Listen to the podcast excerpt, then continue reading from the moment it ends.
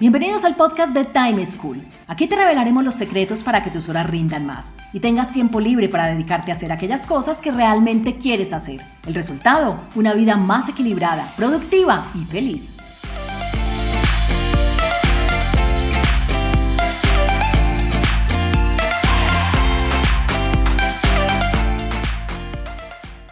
Hola, soy Juan Pablo Lema, un inquieto por la productividad y un estudioso del manejo del tiempo. Bienvenidos al tercer capítulo de este podcast de Time School. Hoy hablaremos sobre cómo asegurarnos de tener tiempo necesario para realizar todas aquellas actividades que queremos hacer más allá del trabajo. Escuchemos la situación que nos plantea Manuel, un médico que hace turnos muy largos que lo agotan y por ello siente que el tiempo no le alcanza para realizar actividades personales y familiares. Hola, soy Manuel, vivo en la ciudad de Medellín y trabajo como médico. Mi principal problema con el manejo del tiempo radica en que los turnos son largos, 12 horas, y a veces eh, el tiempo no me alcanza para hacer muchas cosas que quisiera hacer, como ir al gimnasio, como estar con la familia, como estudiar para, para los exámenes de la residencia.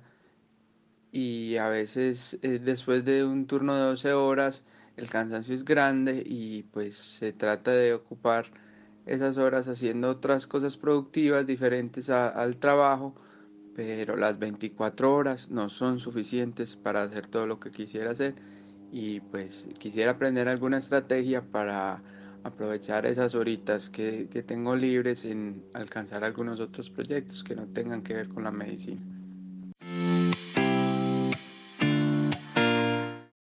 Esta situación no es exclusiva de Manuel, ni de los médicos.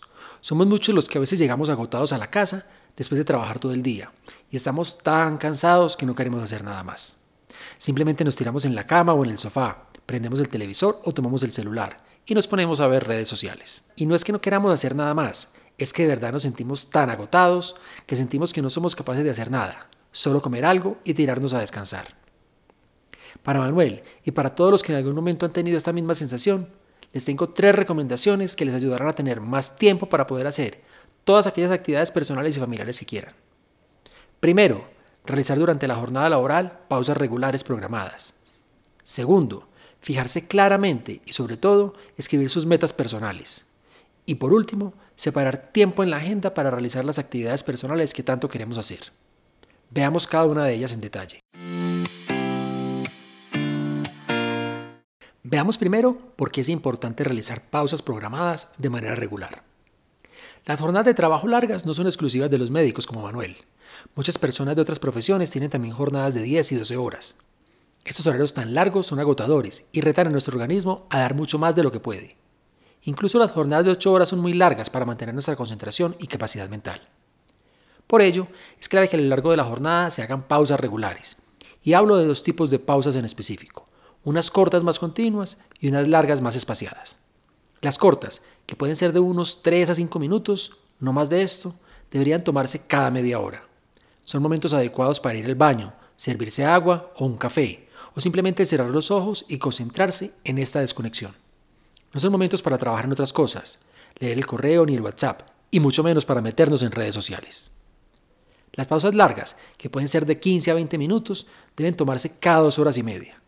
Son espacios adecuados para comer un refrigerio, dar una pequeña caminada, salir a respirar al aire libre, hacer una o dos llamadas o conversar de temas personales con algún compañero de trabajo. De nuevo, no son espacios para trabajar. El verdadero secreto de la productividad radica en mantener altos los niveles de energía todo el tiempo. Y les aseguro que teniendo estos dos tipos de pausas regulares a lo largo del día, seguro van a llegar al final de la jornada menos cansados y van a tener ánimos para hacer todo aquello que se les antoja en el ámbito personal. La segunda clave para tener tiempo para hacer todo lo que quieran en el aspecto personal es tener muy claras y escribir las metas y objetivos personales. Seguramente tienen sus metas claras, pero por mi experiencia muy seguramente no las tienen escritas. Y esta es una clave muy importante. Hay estudios que demuestran que las personas que escriben sus metas tienen mayor probabilidad de alcanzarlas. Y esto no es debido al azar. Eso es porque el ver nuestras metas escritas nos sirve como recordatorio de lo que queremos hacer.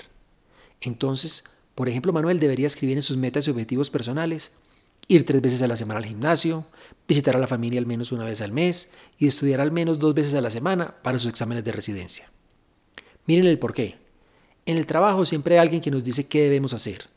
Hay una descripción de cargo, unas metas objetivos que nos fijan nuestros jefes, un proyecto en el que nos vinculan, una reunión a la que nos citan, y en el caso de Manuel, un paciente que llega para ser atendido.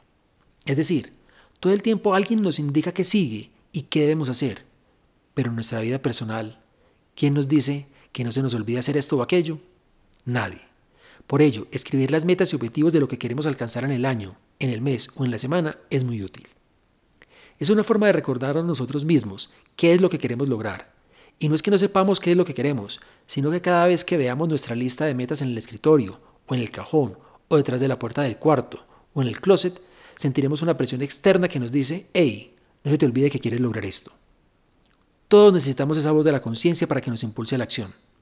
Recuerden, no es solo saber las metas y tenerlas claras, sino primordialmente escribirlas. Créanme. Finalmente, mi última recomendación de hoy para Manuel y para todos los que sienten que no están aprovechando adecuadamente su tiempo libre para hacer todo lo que quieren, debido al cansancio con el que terminan después de trabajar, es que agenden en sus calendarios el tiempo que le van a dedicar a cada actividad. Sí, como lo oyen, es como ponerse citas con ustedes mismos. Todos tenemos mucho tiempo libre, en promedio unas 40 horas cada semana. Entonces el problema no es que no tengamos tiempo, sino que no le dedicamos tiempo a lo que se lo deberíamos dedicar.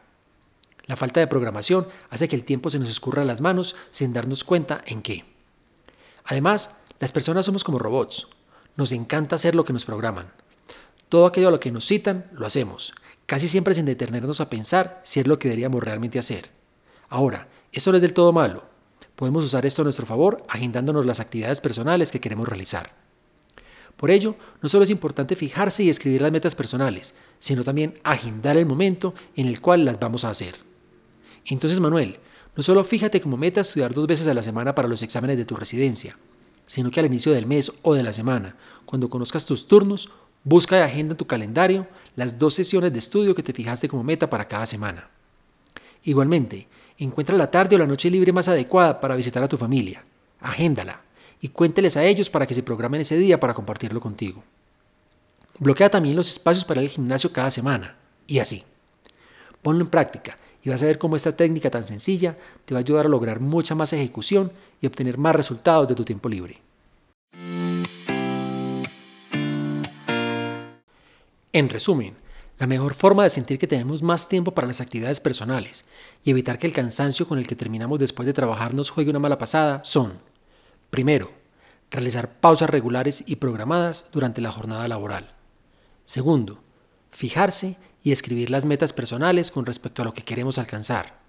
Tercero, agendar en el calendario el tiempo necesario para realizar las actividades relacionadas con nuestras metas personales. Puede que estas tres técnicas no sean infalibles, pero al aplicarlas en conjunto, les aseguro que les van a ayudar a lograr mucho más y a sentir que son mucho más productivos en su tiempo libre. Practíquenlas y me cuentan. Los espero en el próximo capítulo de nuestro podcast. Chao.